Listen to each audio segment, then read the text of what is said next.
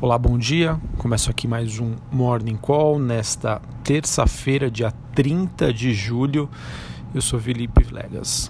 Bom, olhando para o desempenho das principais bolsas internacionais, os investidores hoje mantêm um certo tom de cautela, com as bolsas apresentando uma leve baixa e desempenho misto eh, de outros ativos, enquanto os mesmos monitoram aí as perspectivas sobre a taxa de juros do Fed, que pode ser influenciada aí por uma nova bateria de dados nos Estados Unidos. Isso porque na véspera da reunião do Comitê de Política Monetária Americano, o FONC, os Estados Unidos divulgam dados de inflação, renda e consumo pessoal, eh, e na China saem dados de PMI à noite. Né? Esses dados é, de renda e gastos pessoais nos Estados Unidos devem ser divulgados às nove e meia da manhã. Uh, o investidor também fica de olho e monitora a retomada hoje das negociações com a China e os balanços corporativos que também seguem aí no radar. Bom, em relação às commodities, o minério de ferro e o petróleo avançam com as perspectivas sobre oferta e demanda, em específico o petróleo, ele que estende aí a sua movimentação positiva, com especulações é, em relação à demanda futura, que será estimulada por cortes de juros do Fed. Então, o Fed que é, segue no desafio de tentar estimular a economia americana, que não está tão ruim assim, mas já apresentou alguns sinais de desaceleração. Aqui no Brasil, uh, o destaque fica por conta da agenda corporativa. Uh, as empresas continuam aí divulgando seus dados de balanço e o destaque para hoje, após o fechamento do mercado, é da CSN, Transmissão Paulista, lojas Renner, Smiles e Tim. Essas empresas divulgam seus números após o fechamento do mercado. Bom, e ontem nós tivemos aí grandes empresas divulgando seus números, tá? falando aqui sobre o noticiário corporativo. Queria destacar aqui o resultado de Itaú Unibanco, que apresentou aí um lucro é, líquido, perdão, um lucro recorrente no segundo trimestre em linha com as estimativas. Tá?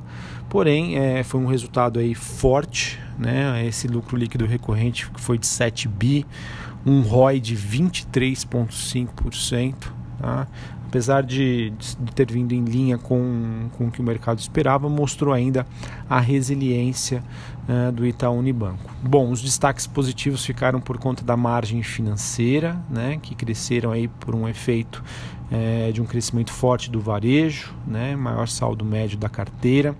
Também em relação à qualidade dos ativos, né, isso porque o índice de inadimplência total atingiu aí a taxa de 2,9% contra 3%, ou seja, uh, o Itaú está acertando mais na hora de emprestar o seu dinheiro. E além disso, né, eles divulgaram aí uma bolada em dividendos. Uh, foi anunciado aí um pagamento extra né, de 7,7 bilhões de reais em dividendos adicionais. E se a gente contar só esse valor, representa um yield de 2,1%. Tá? Enfim, é, mostrando aí que o banco segue com a sua meta e também é, segue com o seu compromisso aí de aumentar o seu payout. Quando a gente fala payout, a gente está querendo dizer o quanto de, do, do lucro, né? qual é a parcela do lucro que a empresa divide com o seu acionista.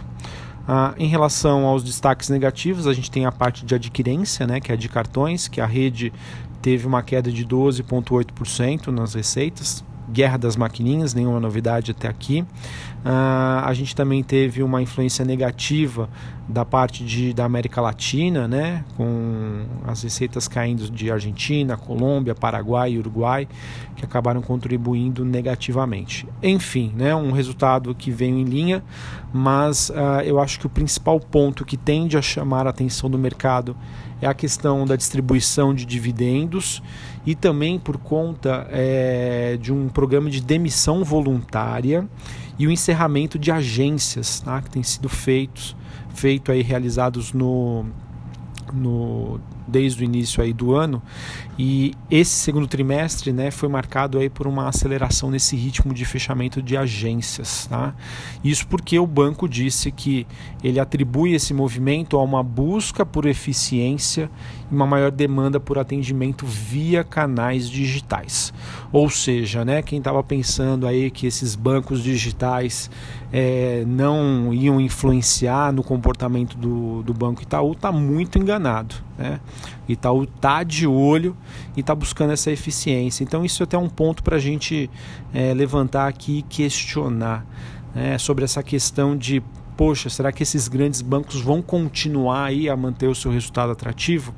E a resposta é: tem muita gordura para queimar. Né? Hoje os bancos têm uma estrutura muito grande quando a gente olha simplesmente para as agências, né? ou seja, para buscando essa maior eficiência, né? tentando essa migração para um banco mais digital, que é esse movimento que já acontece hoje, e sabendo que tem, acredito que eu que muitos dos brasileiros ainda acreditam né, e confiam na solidez dos grandes bancos, a gente sabe que tem uma tarefa aí difícil pela frente e que tem espaço para todo mundo.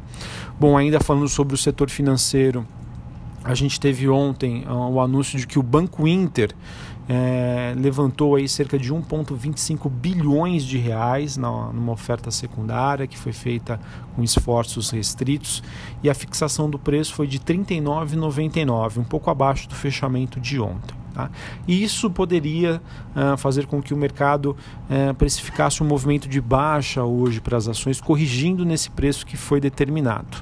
Porém, a, acho que a notícia positiva foi que o SoftBank acabou levando aí a maior parte dessa oferta do Banco Inter. Né? Só para contar aqui um pouquinho da história do SoftBank, que é um banco japonês. É, eles fizeram aí um, digamos, um Vision Fund, né? Eles levantaram o capital é, que foi criado em 2016.